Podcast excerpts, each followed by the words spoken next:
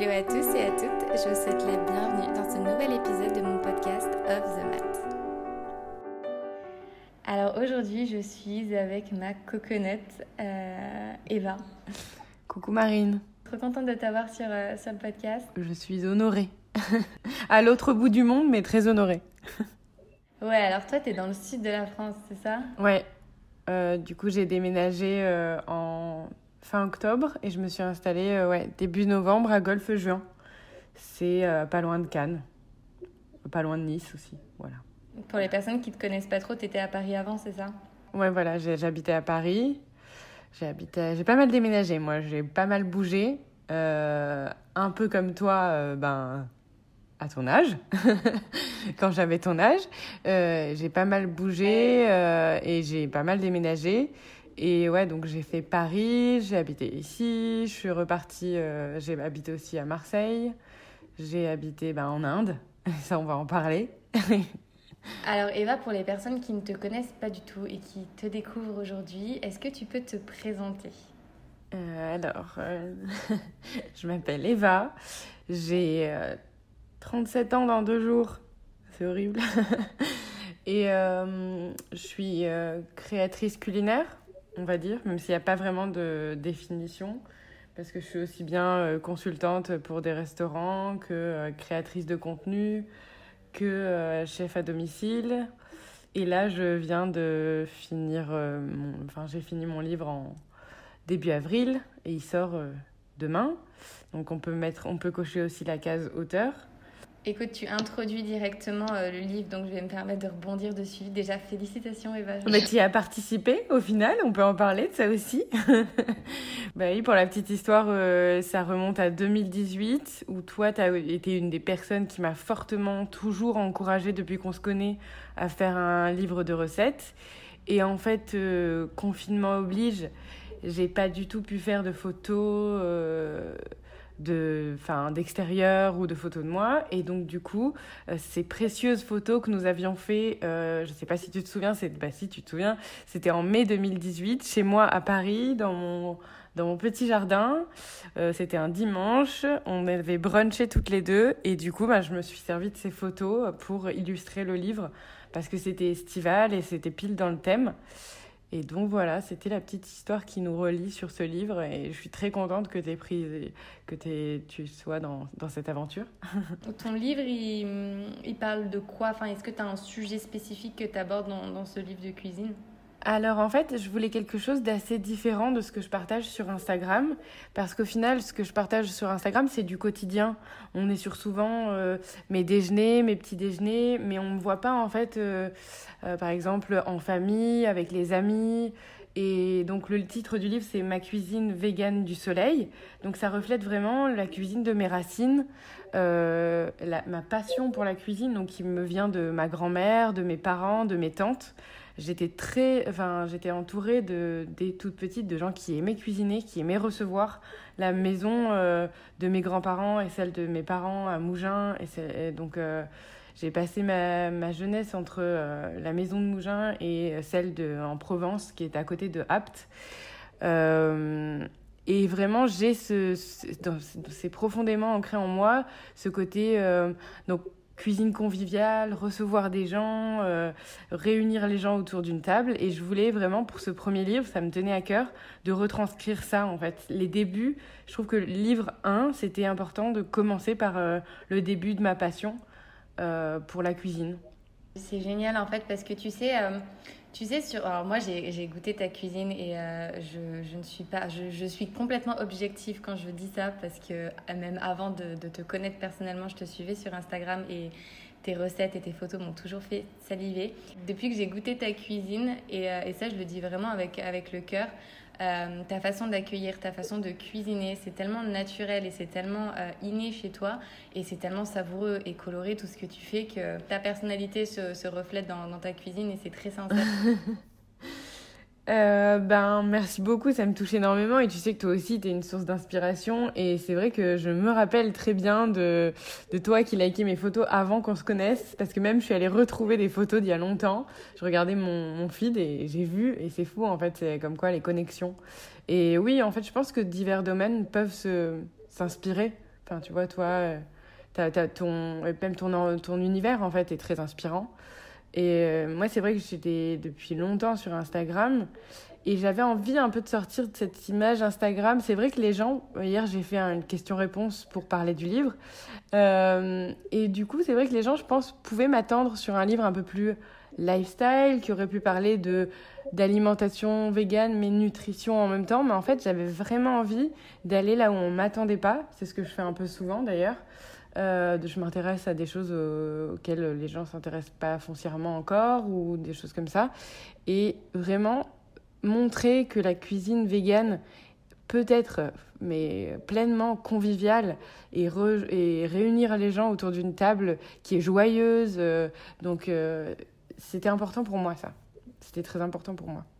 Mais j'ai hâte, euh, j'ai vraiment hâte de le découvrir. Je mettrai dans la description du, de l'épisode justement tous les liens pour retrouver ton livre. Aujourd'hui, Eva, avec toi, j'avais j'avais envie de parler de, voyage et je sais que au travers de nos, rencontres et nos discussions que ton voyage, tes voyages en Inde euh, ont un peu dessiné euh, ton chemin de vie. Et euh, tu as vécu des expériences aussi là-bas. Et il me semble, dis-moi si je me trompe, que tu es partie seule. Alors j'avais envie de parler. J'avais envie qu'on parle toutes les deux du fait de voyager seule. Alors moi, j'ai jamais mis les, les, pieds en Inde, mais l'Inde, c'est pour les personnes qui qui sont pas forcément au fait. L'Inde, c'est la terre euh, d'origine du yoga. Euh, donc moi, j'ai toujours rêvé d'aller en Inde et j'espère un jour te, te retrouver à Gokarna, Eva. Ce serait génial. C'est quand la première fois que tu es partie en Inde, du coup? Alors, on rembobine. Euh, on est en 2011. J'habite à Paris. Ça, fait quelques mois que je me sens plus trop bien à Paris que je me dis que ce que je fais professionnellement me ressemble pas. Euh, donc euh, je travaille dans la com, dans l'événementiel pour, des, pour une, euh, une grosse agence qui s'occupait de marques dont je ne partage plus du tout les valeurs aujourd'hui. Et même déjà à l'époque, je me disais, un si gros budget pour faire la promotion d'un produit pour une seule soirée, je me disais, ça fait pas avancer le monde, ça fait pas avancer les choses, c'est pas dans le positif. Et j'avais envie de couper avec tout ça, mais je savais pas trop comment. Et, euh, et en fait, euh, vient le moment où en fait mon euh, l'agence pour laquelle je bossais me propose de signer le CDI. Et là, la petite légende raconte que au début, je signe le contrat avec un crayon gris, donc évidemment, on me repropose un autre, on me met devant un autre contrat. Parce que c'est on signe pas un contrat avec un crayon gris. Ensuite, euh, le, on me tend un stylo, euh, le stylo marche pas. Et en fait, euh, mon poignet se met à trembler. Quand l'autre stylo marche, mon poignet se met à trembler et genre, j'arrive pas du tout à, à, signer. Donc là, je me dis, il y a un vrai truc qui se passe. voilà, c'est un signe du destin, faut pas que je signe ce contrat. Et je leur dis, bah, je vais prendre le contrat chez moi ce soir, je le lis à tête reposée et je vous le ramène demain matin. Euh, j'ai appelé euh, tous les gens qui sont proches de moi que j'appelle dans ces cas-là. Je me suis posée toute seule aussi un peu pour réfléchir. Le contrat, je l'ai jamais signé. J'ai quitté Paris dans l'été. Je me suis je me suis réinstallée dans le sud. Et euh, en octobre, en septembre, j'ai ma tante au téléphone qui est quelqu'un qui a toujours été pour moi euh, une source d'inspiration, euh, une femme euh, incroyable sur différents domaines, qui a une vie assez incroyable. et elle me dit, bah nous, on part en Inde fin octobre. Et si ça te dit de venir avec nous. Et en fait, sans savoir pourquoi, parce qu'à l'époque, tu vois, j'étais, tu, tu imagines pas du tout la Eva d'aujourd'hui. J'étais la petite parisienne ascendant canoise, pas du tout euh, dans l'archétype que tu peux imaginer, pas du tout euh, connectée, pas du tout alignée, complètement superficielle. Mais j'aimais déjà ce pays, je savais pas pourquoi, mais j'avais envie, j'avais un attrait vers ce pays. Mon, ma tante y était déjà allée plusieurs fois et j'avais toujours eu envie d'y aller. Et, et du coup, là, je me dis, allez, je vais faire ça. je vais partir. Au début, mes amis proches m'ont dit Mais alors, c'est bien, euh, t'as prévu un voyage de 4 mois, mais dans deux semaines, euh, t'es de retour. ils y croyaient pas du tout, c'était très drôle. Et finalement, j'ai fini par y rester. Donc, à l'époque, un visa pour l'Inde, c'était 6 mois. On pouvait rester 6 mois. Donc, je suis restée un, visa euh, complet en Inde. Et es resté, du coup, tu es resté les six mois avec, avec ta tante? C'était un peu les poissons pilotes dans le sens où, ouais, partir seule en Inde, je l'ai fait après par la suite. Mon deuxième voyage l'année dernière, je l'ai fait partir toute seule. Mais le premier voyage, je me disais, bon, juste, voilà, un tuteur, euh, me dire, euh, voilà, euh, où est-ce que je j'y vais, après on verra, peut-être que nos chemins se sépareront. Et c'est ce qui s'est passé parce que la différence d'âge faisant, moi, envie de bouger tout le temps et de découvrir, alors qu'eux connaissaient déjà. Mais voilà. Donc j'ai fini par, par voyager seule au bout de au bout d'un mois. Et dans, quelle, dans quelle région d'Inde tu étais? Alors j'ai commencé, bah, j'ai fait j'ai atterri à Delhi. On n'est pas resté à Delhi, on est allé directement à Jaipur. Là, Jaipur, ça a eu trop pour moi l'ambiance d'une grande ville. Donc, euh, on a quitté direct Jaipur et on est allé à Pushkar. Donc, c'est dans le Rajasthan, l'Inde du Nord. Euh, vraiment, c'est une région où tout ce que tu vois de l'artisanat indien, euh, les broderies, c'est vraiment des gens on, les appelle un peu les, les gypsies de l'Inde. Il y a, le désert euh, là-bas et c'est des, des gens très généreux. Euh, moi, je me rappelle, on avait été faire une balade dans le désert et euh, on avait une famille qui nous avait accueillis. On s'était un peu perdus et, et, ils avaient été super sympas. Ils nous on avait partagé un chai avec eux. Il y avait un, un des oncles qui parlait un peu anglais, donc on avait parlé anglais, mais on n'arrivait pas trop à communiquer. C'était magique ce moment dans le désert, je me rappelle d'un coucher de soleil incroyable, des enfants qui étaient trop mignons. Euh, voilà, donc ça c'était Pushkar. On est resté un mois là-bas. Et, euh, et c'était magique parce que cette ville, elle est vraiment. C'est une ville un peu commerçante finalement, parce que c'est là où il y a plein de commerçants euh, qui viennent un peu du monde entier se fournir. Parce qu'il y a plein d'artisanat, des bijoux, donc des tentures, des sacs. Euh, et c'est une ville construite, euh, construite autour d'un lac qui est sacré. Et donc, euh, c'est vraiment. là, j'essaie de me souvenir des parfums, et parce que je n'y suis pas retournée dans mon dernier voyage. Mais c'est moi, ça a été magique. J'ai adoré ce, premier contact avec l'Inde dans cette ville. J'ai des très très bons souvenirs. je me rappelle même de la guest house, la, la maison, la maison d'hôte dans laquelle on avait atterri.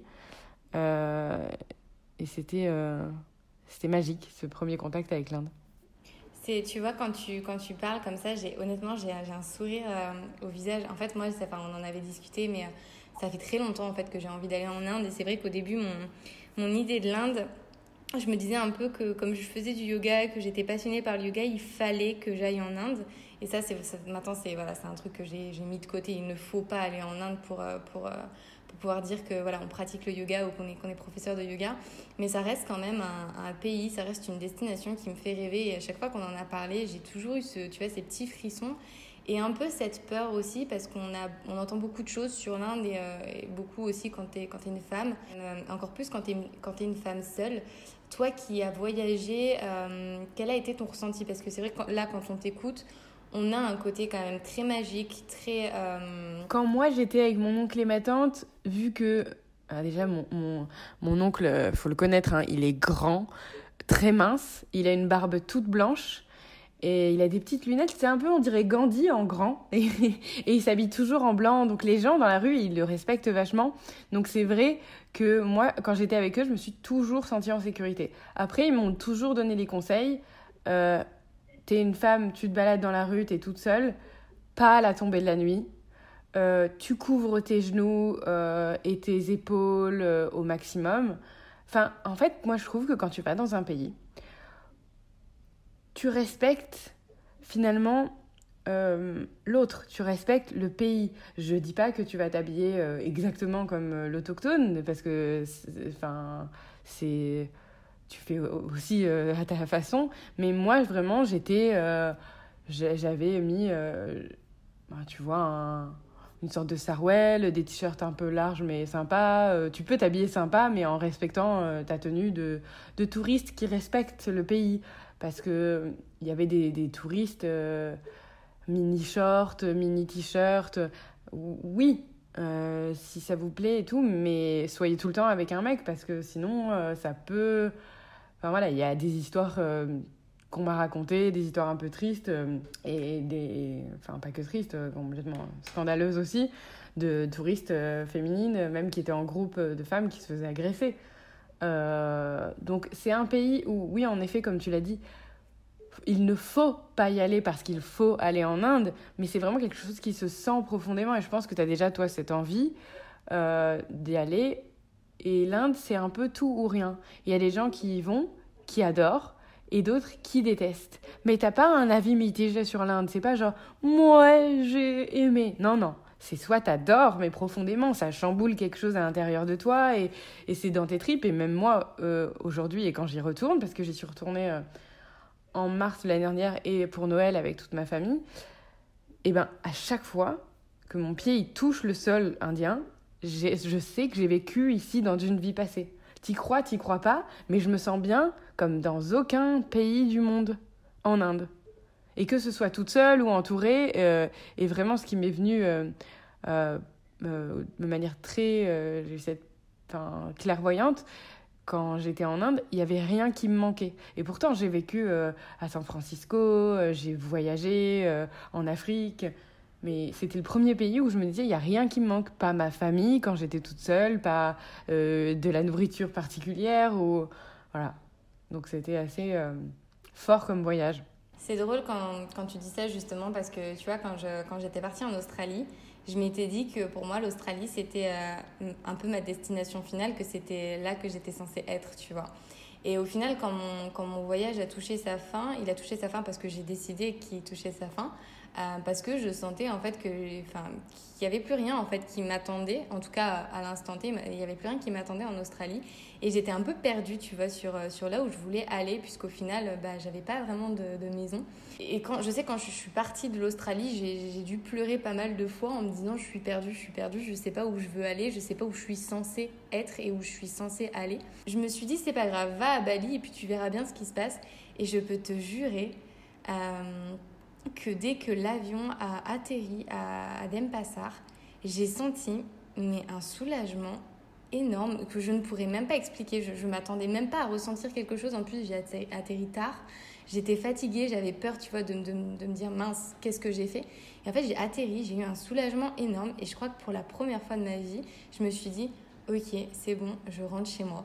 Et, euh, et, là, ça va faire depuis janvier que je suis là, on est en juin. Je me sens chez moi, tu vois, aucun moment, enfin, tu vois, on a discuté, euh, euh, enfin, aucun moment, j'ai envie de rentrer, je me sens juste chez moi, tu vois.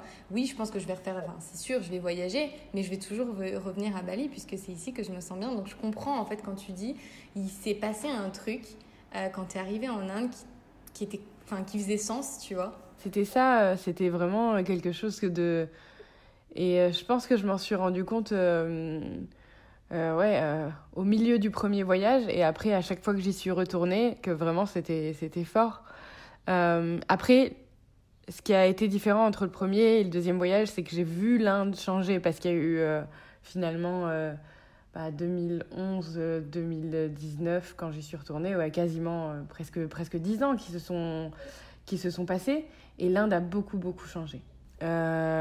Euh, parce que euh, aussi j'ai trouvé le, un, un, tourisme de masse euh, sur sur enfin moi à l'époque où j'y suis allée en, France le yoga avait commencé. Il y avait des studios de yoga à Paris mais enfin c'était pas non plus le boom comme on le connaît aujourd'hui et euh, pareil, en Inde, euh, si tu voyais des gens qui venaient, euh, ouais, Australie, États-Unis, qui allaient à Rishikesh pour, pour le yoga, parce que c'est une des terres-mères du, du yoga. Et, c'est vrai que ça a beaucoup changé sur, sur ça, sur le côté beaucoup, beaucoup de touristes, beaucoup de, de pollution, le plastique. À l'époque, il y en avait beaucoup moins. Mais après, j'ai aimé quand même et c'est magnifique. Mais c'est vrai que j'avais ce recul de j'y reviens et ça a un peu changé. Je sais pas si toi, quand tu retournes euh, à Bali, tu, te, tu, vois, tu, tu vois clairement de, des changements? Ouais, ouais, bah, enfin, tu vois, c'est aussi pour ça que j'avais pas envie de rentrer à, à et j'ai. C'est pour ça, en fait, même en quittant l'Australie, j'avais au fond, moi, j'avais pas très envie, tu vois, de retourner à Bali parce que je savais à peu près ce qui m'attendait et ça, il y a eu un énorme boom. Et je suis, tu vois, avec tout, tout ce qui s'est passé euh, récemment, ça, m'attriste en fait parce que l'économie chute drastiquement euh, du fait de la, chute, de du tourisme et c'est c'est apeurant par rapport euh, bah, tu vois, aux locaux, tu vois, qui, qui dépendent de ça pour vivre. Et au-delà de ça, bah, tu te dis, c'est peut-être pas mal aussi par rapport au tourisme et par rapport au, voyage globalement, d'avoir un peu, tu vois, mis un peu un petit frein parce qu'il euh, y, a eu, y avait eu cette espèce de boom, donc je disais en particulier à Canggu, où tu as tous les touristes et tu as tout, euh, tout un monde un peu superficiel qui commençait à se construire et dans lequel je me retrouvais absolument pas. Et c'est pour ça aussi que je suis venue à, Ubud. Alors bien sûr, il y a des, parties de Ubud qui me plaisent moins et dans lesquelles je me retrouve moins. Mais avec ce grand ralentissement qu'a connu le monde et que connaît aujourd'hui le monde, ça fait du bien aussi parce que tu te ressens un peu plus connecté avec la terre, avec les locaux et un peu moins justement avec ce côté très... Euh, Instagram World et un petit peu genre euh, très occidentalisé au final de, Bali. Ouais, bah oui, je, vois exactement ce que tu veux dire. Euh, parce que Bali, ça a le côté. Oui, ils ont fait des cafés à la mode, il y a des boutiques de vêtements, de sacs à la mode. Après, je compare. Enfin, la seule ville en Inde qui peut être finalement comparable, ce serait Goa. Et, et Goa avait cette magie dans les années 80. Euh, c'était, c'était comme Ibiza. À l'époque, c'était le paradis des hippies. Et je pense que Bali euh, a dû, a dû l'être aussi. C'était vraiment euh, c'était le paradis de, des gens qui, qui, viennent découvrir un autre monde dans les années 70, dans les années 80. Et c'est vrai que, bon, moi, je trouve que début, ouais, début 2000, c'était encore un peu préservé. Mais c'est vrai que là, il y a un, un tourisme, disons, entre guillemets, spirituel de masse, euh, c'est-à-dire avec le yoga, euh, c'est-à-dire avec des gens qui font euh, aussi des, hum, des retraites. Hein. mais voilà, après, tu vas dans des villes. Moi, j'ai adoré, bah, en mars dernier, je suis allée à Mysore. J'ai bien aimé cette ville parce que finalement une partie très occidentalisée, euh, un quartier euh, très occidentalisé qui accueille tous les euh, studios de yoga et des cafés où tu as des options véganes et, et, des petites boutiques où tu achètes des yoga mats et tout ça. Mais aussi la partie très indienne et qui était, qui était assez incroyable à voir les deux cohabiter comme ça. J'ai trouvé ça fou. Et c'était, c'était, j'ai bien aimé Mysore aussi. Après, tu vois, le truc, euh, enfin, tu vois, on dit que, que c'est un peu euh, triste de voir justement les, ces genres de pays-là justement euh, s'occidentaliser parce qu'ils perdent aussi un peu de leur, leur, authenticité. Mais pour parler quand même de, l'autre pendant de, cette transformation, je, pense, et si on est assez transparente et honnête, que mine de rien, quand tu arrives dans, dans, ces pays-là, que tu es seule et que tu retrouves cette part un peu bah, d'occidentalisation, c'est un côté rassurant, tu vois ce que je veux dire? Complètement. Euh, moi, c'est vrai que euh, dans mon dernier voyage, donc en mars 2019, euh, j'ai été donc à. J'ai fait Gokarna, Goa et, et Mysore. Et c'est vrai que Gokarna, alors je t'en avais parlé, c'est une petite ville donc, dans laquelle j'ai vécu pendant environ trois mois lors de mon premier voyage, donc 2011-2012. Et, et j'ai adoré, mais c'est pas du tout, tu vois, euh, comme euh, Bali ou, euh, Goa. c'est vraiment la petite ville de, de, Brahman. Donc, c'est une ville sacrée où il y a des pèlerinages, qui est un petit peu touristique sur les plages, mais après, c'est vraiment une ville typique, un petit village indien. Il y a quelques petits restaurants, mais tu vas pas retrouver le juice bar ou, ou le café vegan, pas du tout. Et c'est vrai que quand moi, j'ai décidé d'aller faire ma formation ayurvédique à Mysore, j'ai été contente de retrouver des, des, cafés, des restaurants comme ça. Mais c'est vrai qu'après, moi, le seul côté un peu dangereux de l'occidentalisation de ces pays-là, c'est euh, ben, la, la, nutrition, euh, enfin, tu vois, genre, enfin, McDonald's, les chips, les sodas, tout ça qui arrive en masse et parfois c'est un peu signe de, de, de richesse, c'est un peu vu comme des signes de richesse. Et finalement, ça, ça, ça chamboule tout, tout, tout, le système, je trouve. Euh, parce que les Indiens, ils ont vraiment une gastronomie qui est juste euh, incroyable. Moi, j'adore pour avoir découvert, découvert vraiment ma passion pour la cuisine indienne là-bas lors de mon premier voyage. Je trouve ça dommage, mais après, c'est voilà, c'est même l'obésité qui gagne ces pays-là, c'est assez, assez triste, quoi. Ouais, tu vois, enfin, tu vois, à Bali, il y a, bah, il y a je sais qu'il y a un Starbucks à Canggu, il y en a un à Ubud. Et à chaque fois que je passe devant, je me dis, euh, mais qui, qui, qui va au Starbucks quand tu es à Bali, si tu veux, et que, enfin, en plus, au-delà de ça, tu soutiens pas les locaux. Et, euh, mais il y a quand même, et, je pense que ça persiste, parce que je pense que mine de rien, bah, je pense qu'il y a beaucoup de touristes, euh, notamment plutôt anglo-saxons, américains, qui, qui, je pense, retrouvent une forme de sécurité. Donc voilà, après, je pense que c'est bah, voilà, le, le, côté un peu négatif de la mondialisation, mais dans un sens, ça soutient aussi une forme d'économie pour, euh, pour les pays les plus pauvres. Donc, c'est pas. Euh, voilà, je pense que nous, c'est facile de le dire, tu vois, en tant qu'occidental. Mais, euh, et toi, concernant ton, ton expérience, j'ai plein de questions, tu vois, par rapport à ton expérience en Inde, parce que j'ai envie un peu de parler aussi du yoga, mais j'ai aussi envie de parler de, de, de l'alimentation, de la nutrition. On va commencer par la partie nutrition.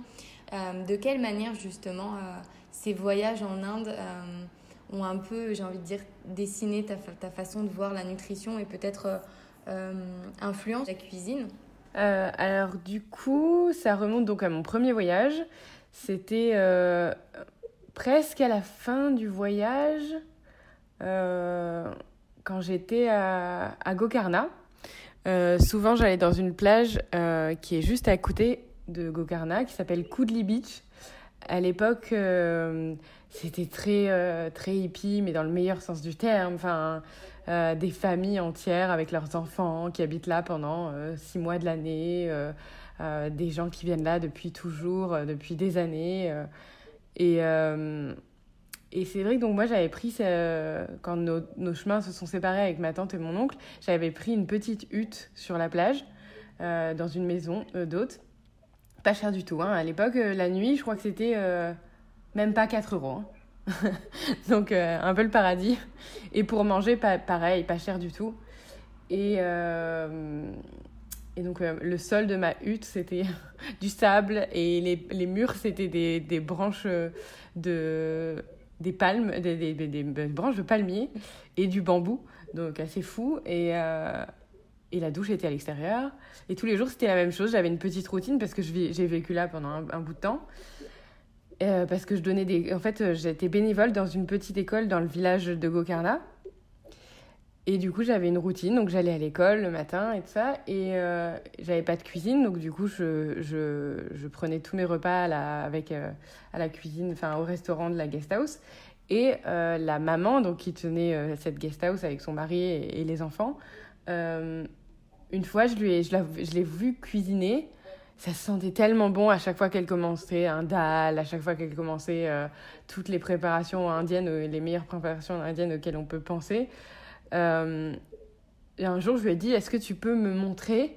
Et je me rappelle vraiment, j'ai encore ce carnet de recettes où on avait noté, elle commençait les recettes et je notais chaque ingrédient et j'essayais de prendre des photos de ce qu'elle faisait. Donc ça, ça, remonte à 2011. À l'époque, ça aurait été transcrit, retranscrit euh, en story aujourd'hui. J'en aurais fait une grande story. Mais euh, ça a été comme ça que j'ai commencé. Je pense que vraiment, quand on va dans un pays, apprendre de l'autre, apprendre des personnes qui, euh, qui, qui, sont là, c'est très important. et rendre aussi au pays, c'est pour ça que j'ai voulu faire du, du bénévolat. C'est ma manière de voyager qui m'a été inculquée par mes parents parce qu'on a fait pas mal de voyages humanitaires quand j'étais petite. Et, euh, et donc apprendre de l'autre, euh, rendre au pays tant qu'on le peut, le respecter, c'est hyper important. Et donc voilà, donc moi j'abordais le pays euh, par ben, la, culture culinaire. Donc en Inde, c'est quand même, pour moi, c'est un des top 3 de mes cuisines préférées au monde, parce que je connais la vraie cuisine indienne. Et, et donc dans cette même guest house, après avoir pris les petits cours de cuisine, je rencontre un, un monsieur qui faisait de la spiruline euh, en France et qui venait en Inde pour, euh, pour, euh, pour, pour voyager chaque année. Donc il connaissait bien l'Inde et tout ça. Et il me dit que lui, chaque année, quand il vient là, il fait un truc qui s'appelle Panchakarma. Donc c'est comme ça que j'ai abordé l'Ayurveda. Panchakarma, donc pour expliquer ce que c'est, c'est un traitement ayurvédique qui dure minimum trois semaines, un mois. On peut rester un peu plus. Ça se passe dans une clinique. Et de là, c'est. donc, tu es pris en charge par un médecin ayurvédique.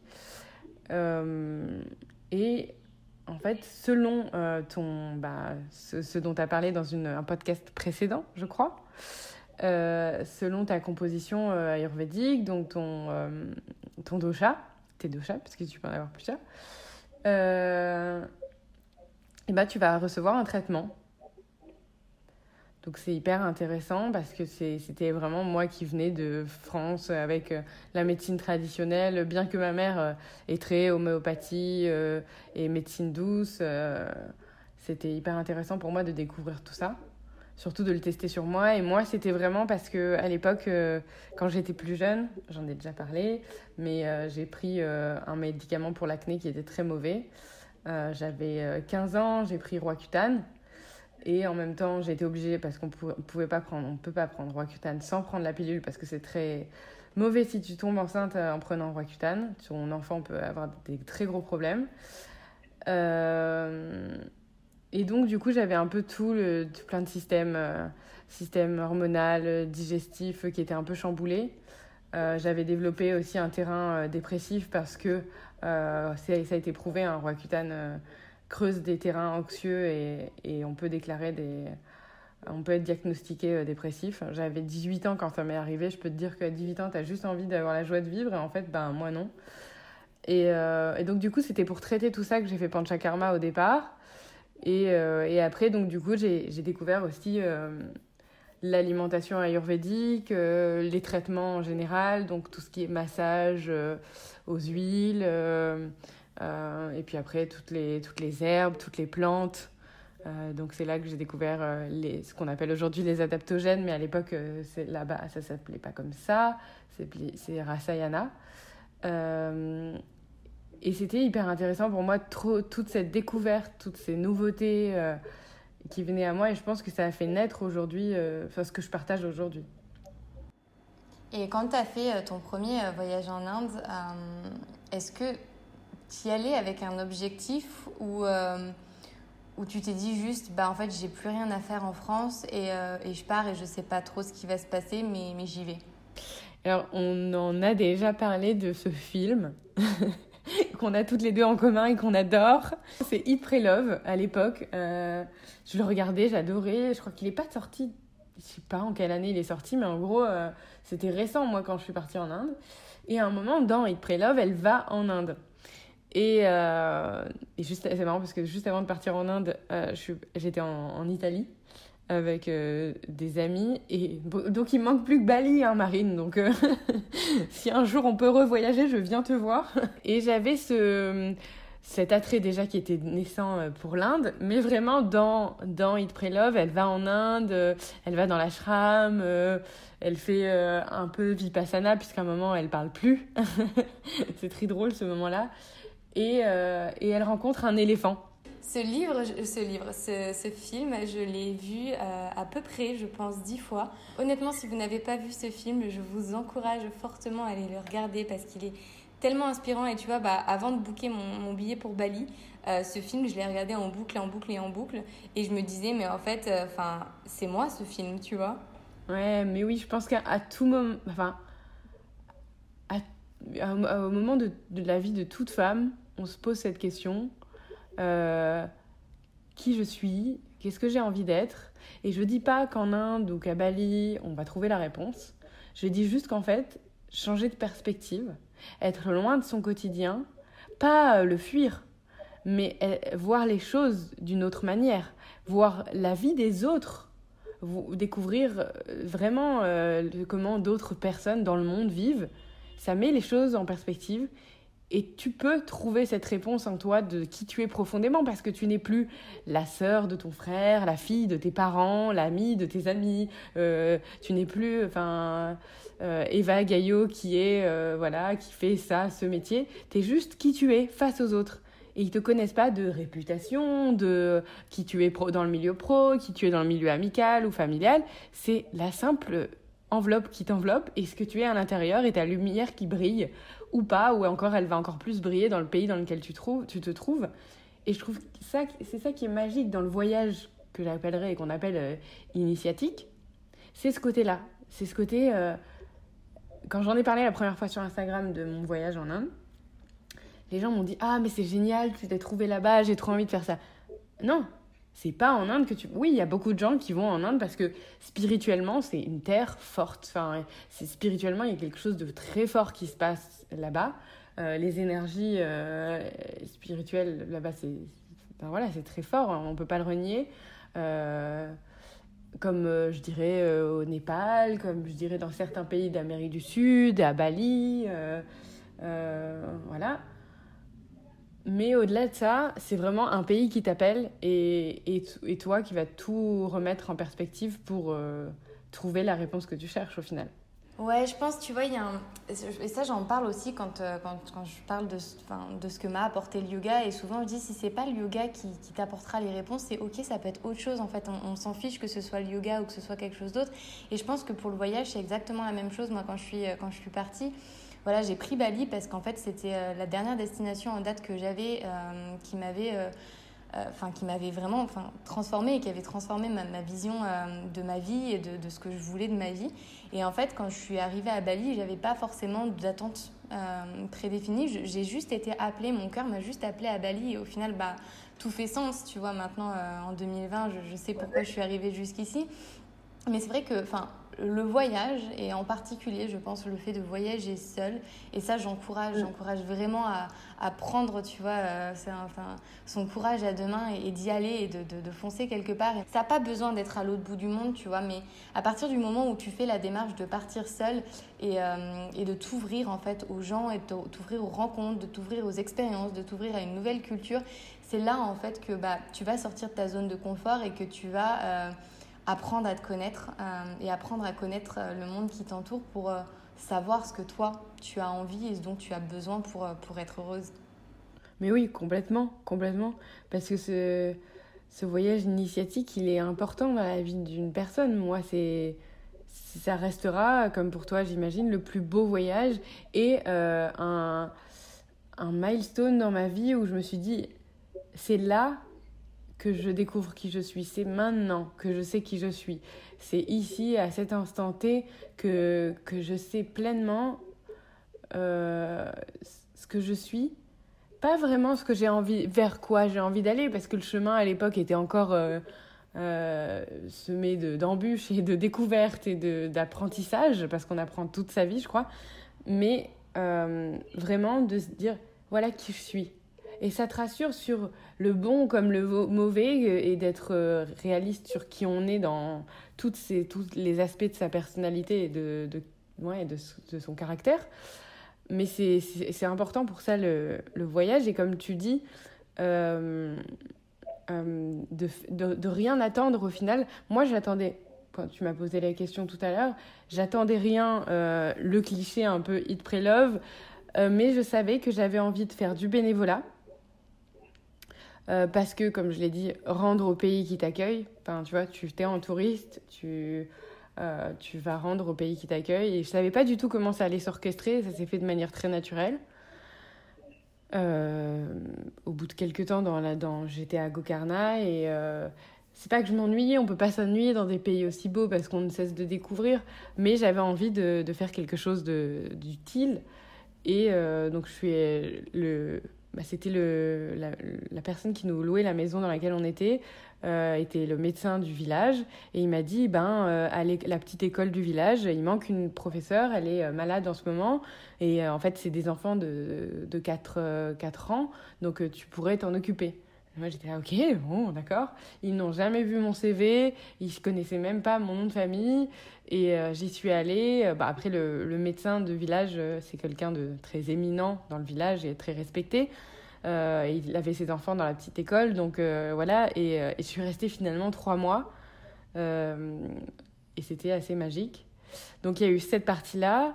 Après, je savais que j'avais envie d'aller de faire du yoga parce que j'en faisais déjà avant. je crois que j'ai commencé le yoga 2010, 2009, quelque chose comme ça.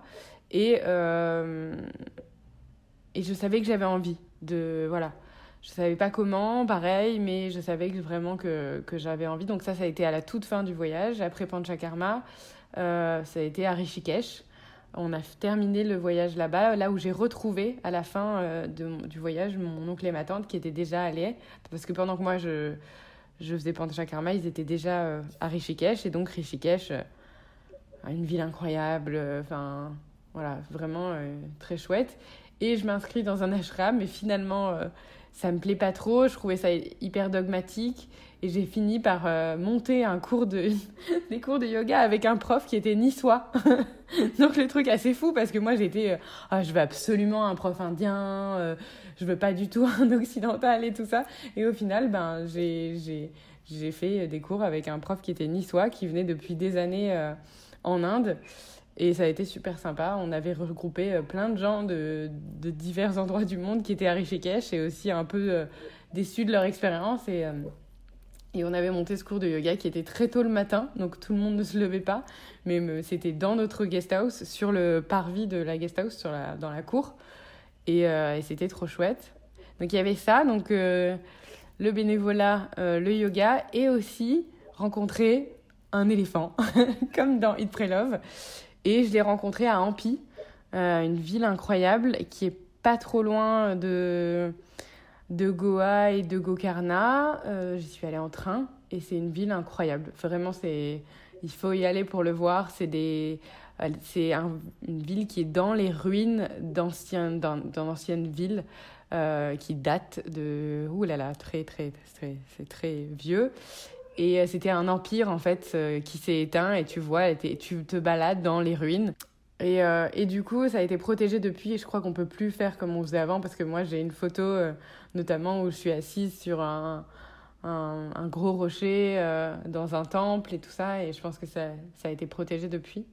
ça c'était magique. Et, et, là dans un, dans un temple à Ampi, euh, il y avait un éléphant, une éléphante à l'époque qui s'appelait Lakshmi. Je ne sais pas si elle est toujours vivante depuis, parce que c'était il y a 10 ans presque.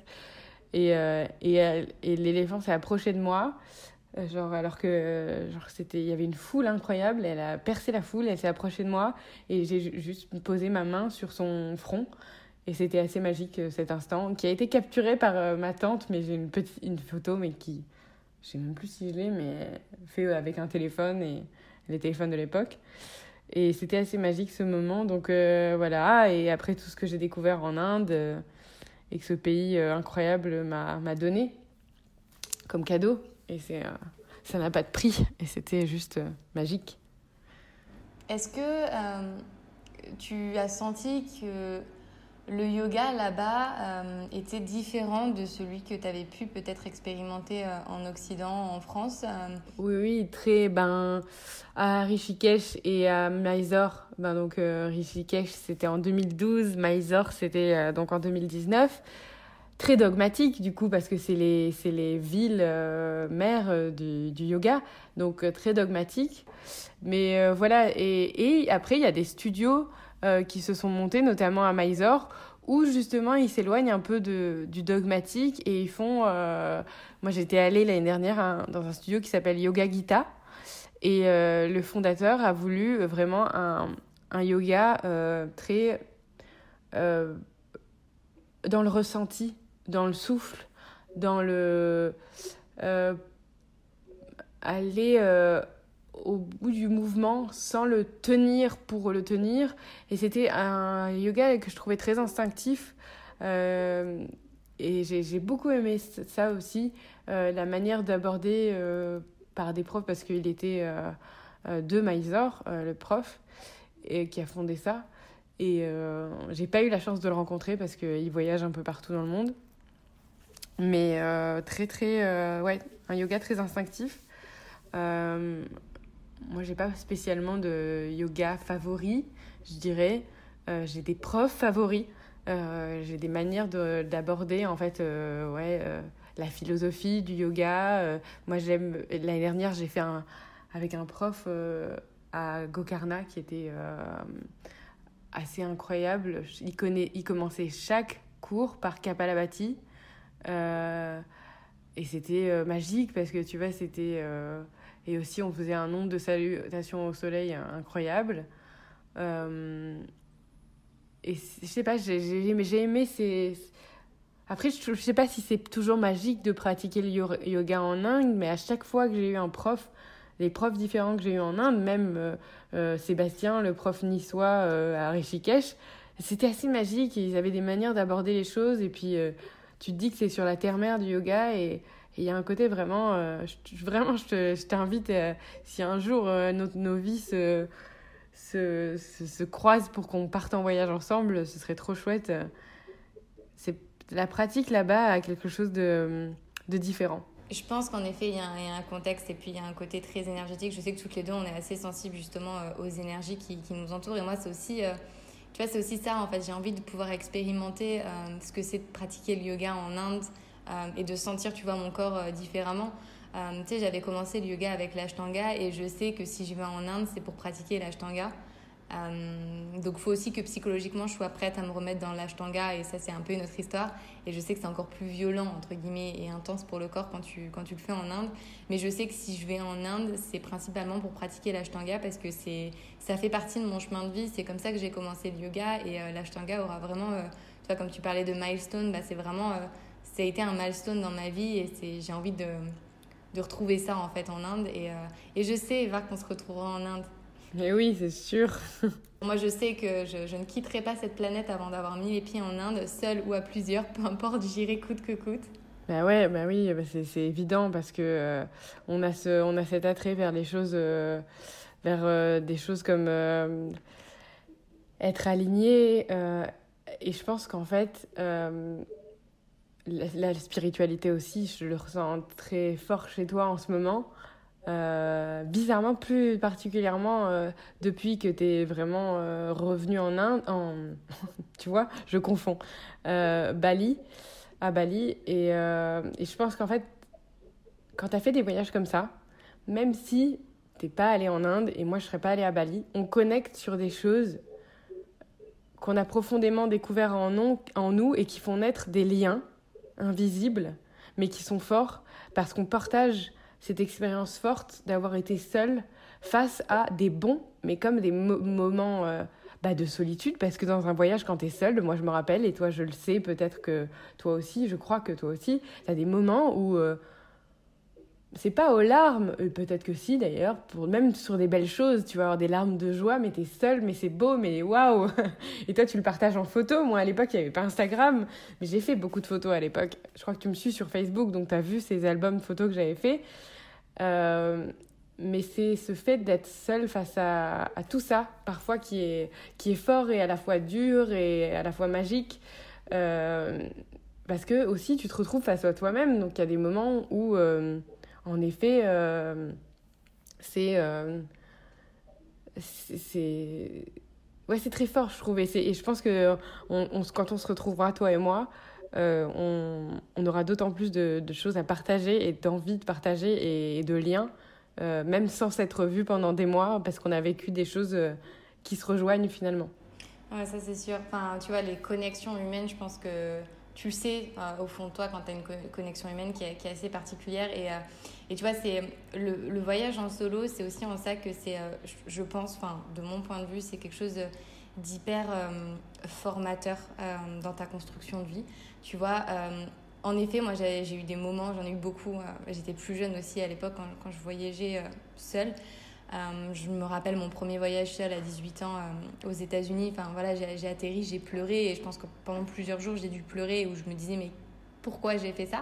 Et en fait, aujourd'hui, et depuis que je suis rentrée à Bali, tous les jours, sans rire, tous les jours, euh, je m'arrête, je regarde autour de moi et je me dis, mais à quel moment en fait c'est arrivé, comment j'en suis arrivée là, c'est juste merveilleux et je, ressens tellement de reconnaissance et de gratitude pour euh, les, décisions qui m'ont amenée là où je suis. Et euh, je sais pas, tu avais quel âge toi quand tu as, ressenti justement ce petit déclic qui s'est passé en toi? Bah J'avais exactement ton âge quand je suis partie en Inde. On a, je suis partie, j'avais 28 ans.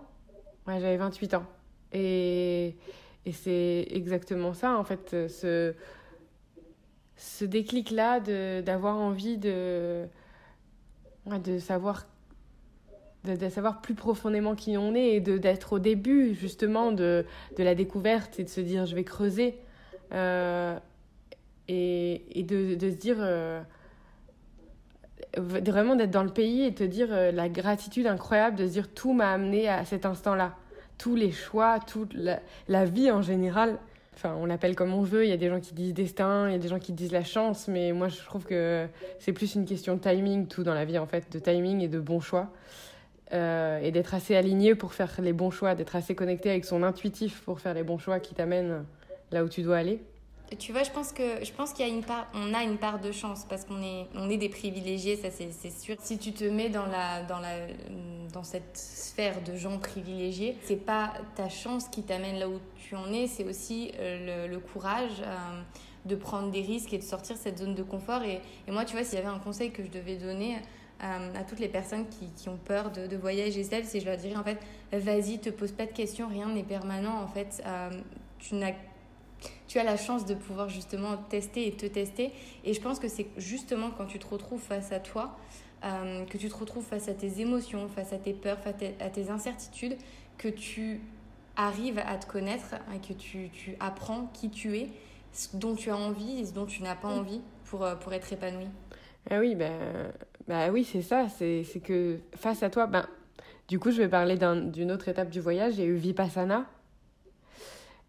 Et Vipassana, donc c'est euh, un certain nombre de semaines ou de jours, comme on le choisit, où euh, on va dans un ashram et on va être entouré, on va voilà, et on ne parle pas en fait. On fait une sorte de vœu de silence.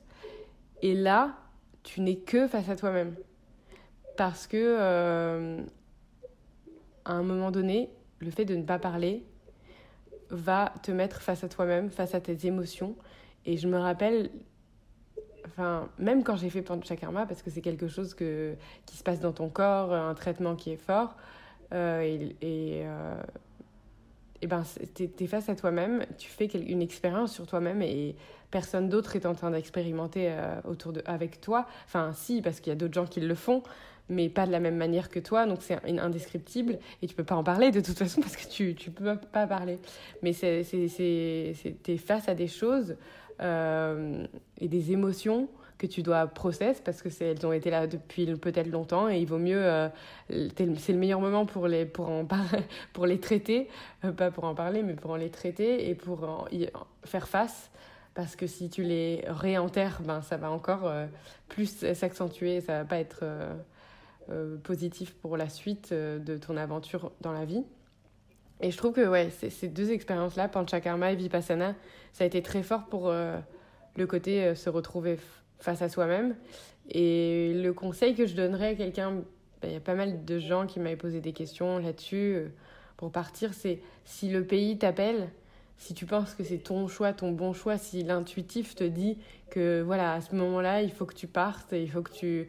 Il faut pas fuir quelque chose alors, il y a des gens qui te diraient euh, on fuit toujours quelque chose. mais non, non, c'est pas ça. Tu fuis pas ta vie. Tu décides euh, que ton quotidien, tu vas le mettre, ton quotidien comme tu le connais en France, tu le mets sur pause et tu vas vivre une expérience, une aventure autre part. et je dirais vraiment y aller pleinement et sans aucune attente et le cœur ouvert, les yeux ouverts et l'esprit ouvert euh, bon, moi j'étais contente parce que les gens m'avaient dit, je sais pas si tu le vois beaucoup en, Bali, mais moi les gens m'avaient prévenu sur la pauvreté. Euh, après, moi j'avais beaucoup voyagé en Afrique, donc euh, j'avais vu la pauvreté et la malnutrition et, et la faim profonde enfin, dans ces régions-là dans lesquelles j'avais voyagé. Enfin, le, manque de, de, nourriture, quoi. Et, et du coup, j'étais préparée à ce que j'allais voir en Inde. Et il y a dix ans, c'était encore plus accentué.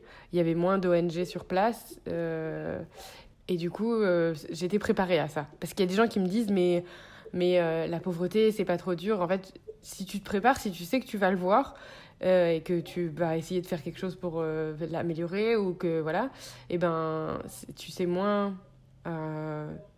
dur. Je pense que je pense que tu peux quand même te préparer. Enfin, il faut que tu te sois préparé psychologiquement à l'idée que ça existe.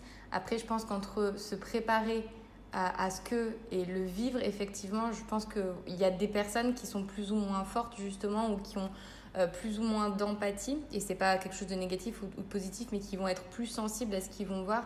Et je pense quand même qu'il y a des personnes qui, qui peuvent euh, oui mais toi, toi comme moi on est des gens euh, hyper on va le dire hein, hyper sensibles et et moi je sais qu'il y a des moments où ça a été très fort. Je me rappelle notamment d'un d'un moment dans une gare avant de prendre un train je vois une femme avec euh, tous ses enfants et elle en allaitait un et elle en avait plein et elle était seule et une femme seule en Inde sans mari. C'est pas comme une femme seule en France bien qu'en France c'est pas facile non plus de le vivre. Mais là-bas avec autant d'enfants elle avait vraiment plus de quoi euh, se nourrir et on avait acheté des, des, des, avec ma tante des snacks pour le train et et c'était un long trajet. Donc pendant le train, soit tu manges ce que tu as acheté, soit tu manges ce qui est dans le train, mais t'es pas sûr du voyage. dans le sens où ça peut être très épicé ou euh, tu peux avoir, euh, tu peux être malade. Et euh, d'ailleurs, pendant six mois de voyage, pour rassurer ceux qui nous écoutent, je n'ai jamais été malade, à part une fois. Et c'est parce que j'avais, j'avais, c'était un jus de fruits et et il y avait des glaçons. Voilà, c'est tout. Mais j'ai pas été malade pendant six mois. Enfin voilà, j'ai pas été gravement malade quoi. Je, fais aussi ma parenthèse par rapport à, Bali. On parle du Bali Belly euh, à Bali. Je serais quasiment restée un an à Bali. J'aurais été malade qu'une fois. Je sais même pas si c'était une intoxication, si c'était un truc qui était pas très frais. Je pense que voilà, à partir du moment où tu prends un minimum de précautions et que tu bois pas euh, l'eau euh, du robinet, que tu manges pas des choses trop cru ou quoi. Euh, Mais moi, moi j'ai toujours des petits conseils euh, dès qu'on fait un peu un grand voyage, euh, probiotiques, extrait de pépins de pamplemousse et, et amener du psyllium avec soi. voilà, moi j'ai toujours le petit package pré-voyage, de la vitamine C naturelle et tout ça. Et donc pour revenir sur la scène dans, le, dans la gare, donc cette femme avec tous ses enfants, et en fait tous les snacks que j'avais achetés pour mon train de manière très euh, inconsciente enfin pas voilà je, je, vais, tout donner tout ce qu'on avait tout ce que tout ce que j'avais acheté pour moi je vais tout donner pour ces enfants. Et euh, en fait le train partait j'étais en retard et on voilà. Donc ma, ma tante m'a dit viens viens viens. Et donc on n'a pas pu se parler avec cette femme mais j'ai senti dans son regard enfin une infime gratitude. Genre elle m'a regardé et c'était juste un contact humain en fait j'ai posé tout ça à ses pieds et je l'ai regardé et je suis partie. Et je me rappellerai toujours de ce regard en fait. Et voilà j'ai fait ça. Bon après je me suis retrouvée dans un train pendant des heures et des heures avec rien à manger. Mais c'est bien c'est bien de jeûner aussi hein. au milieu d'un voyage t'es dans un train c'est le meilleur moment. Mais euh, mais voilà c'était un moment hyper fort. Et et voilà, après faire ce qu'on peut sur place, euh, toi, je crois que tu as fait, as, sur place, tu as, fait du bénévolat, enfin, tu as, donné euh, ce que tu pouvais à des organisations, je crois, aussi.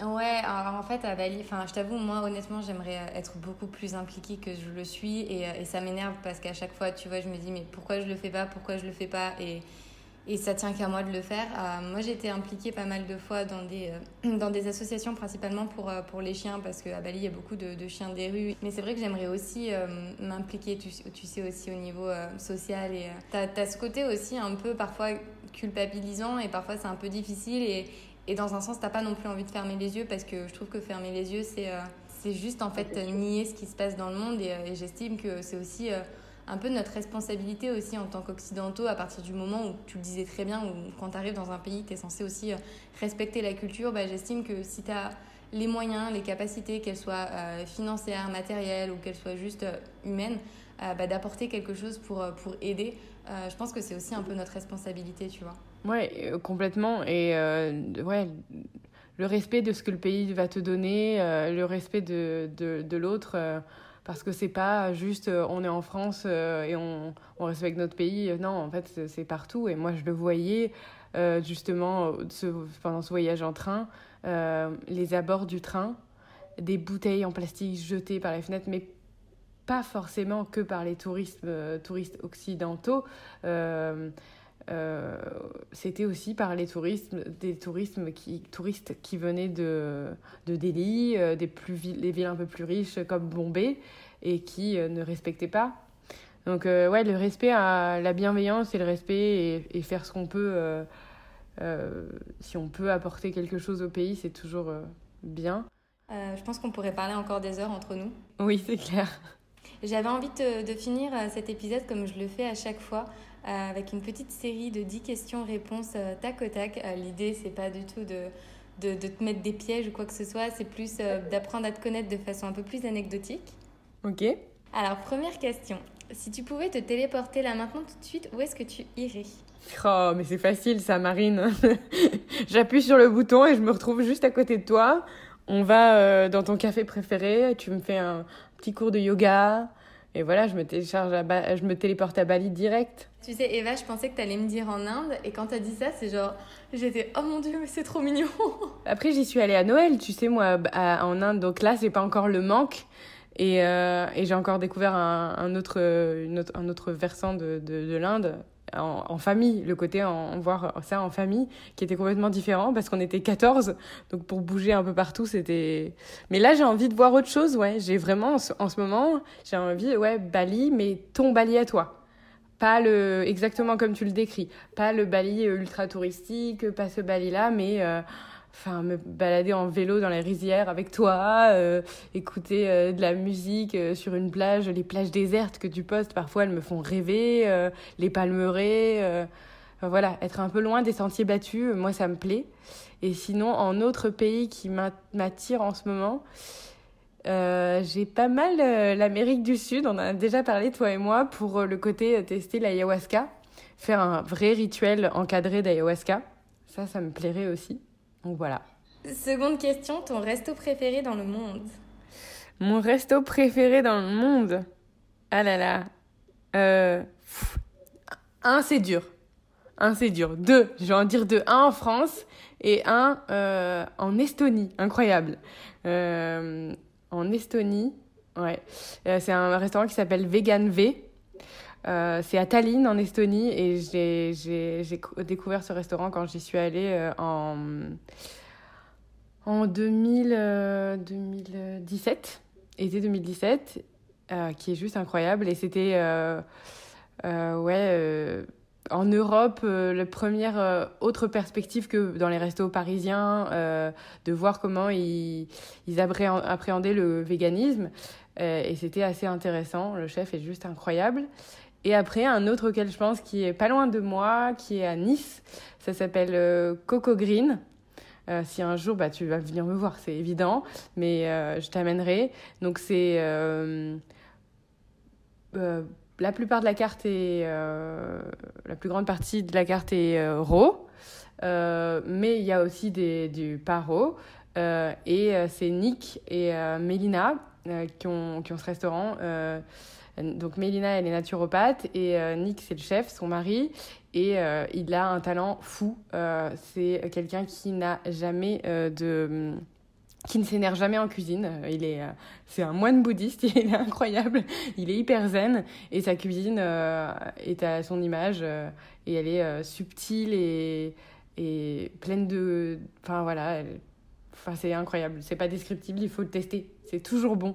Si tu devais ne choisir qu'un seul, cette fois-ci, qu'un seul plat pour vivre jusqu'à la fin de tes jours, c'est trop dur. Tu peux pas dire à quelqu'un qui cuisine de choisir qu'un seul plat et je vais être obligée de, de choisir euh, un seul plat. Je peux même pas faire un top 3. Non, un seul. Oh là là Mais c'est pas possible. Tu fais même pas une exception pour euh, quelqu'un qui cuisine. Eh ben. Euh...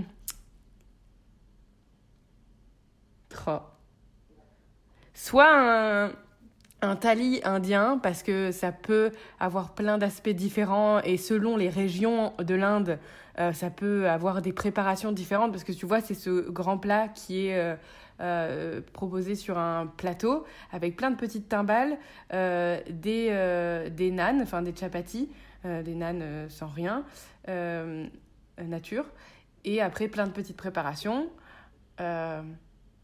On déroule le printemps et de la ratatouille. Ça y est, j'ai dit trois. Elle était. Elle est incorrigible, tu sais. Ah, je t'adore, ne change pas, Eva. Mer ou montagne?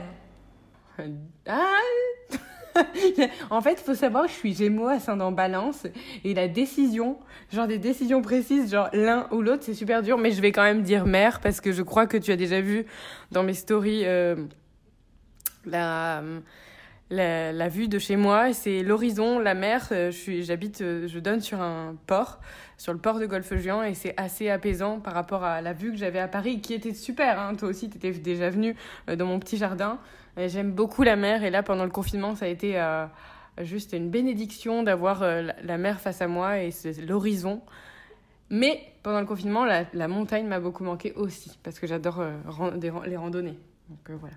Elle est têtue, elle choisit pas. Hein elle est grave têtue. Ta couleur préférée Le bleu.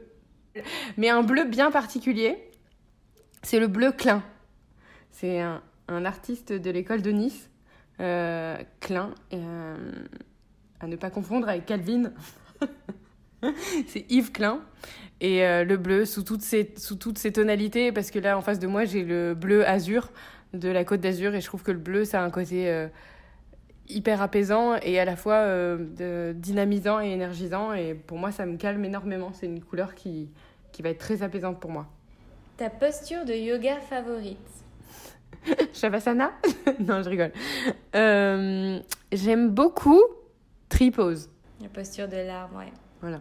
Ton signe astrologique? Je suis Gémeaux, ascendant Balance. Ascendant Vierge, pardon. Pas du tout. Eva, un aliment que tu détestes Ah, que je déteste Et c'est bizarre parce que c'est d'ici, c'est de chez moi, c'est le melon. Le melon. Le melon de Cavaillon, le melon.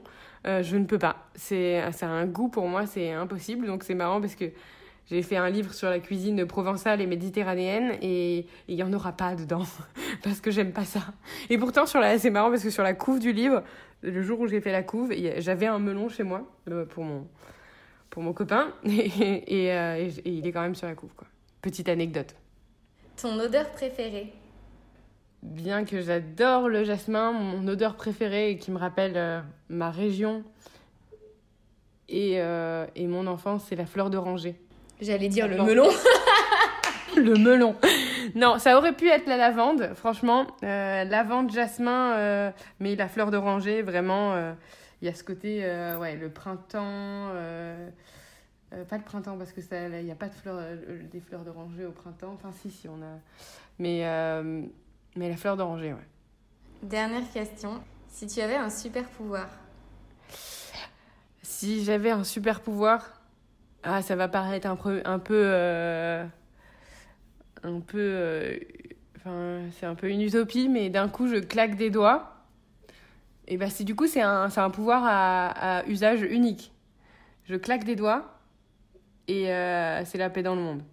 Voilà, bon, ça aurait pu être de se téléporter, mais non, c'est plus utile que d'un coup ce soit la paix dans le monde parce que je pense qu'aujourd'hui on a vraiment besoin de bienveillance. C'est un très joli mot pour, euh, pour la fin, Eva. Merci beaucoup d'avoir pris le temps euh, de discuter avec moi, de répondre à mes questions.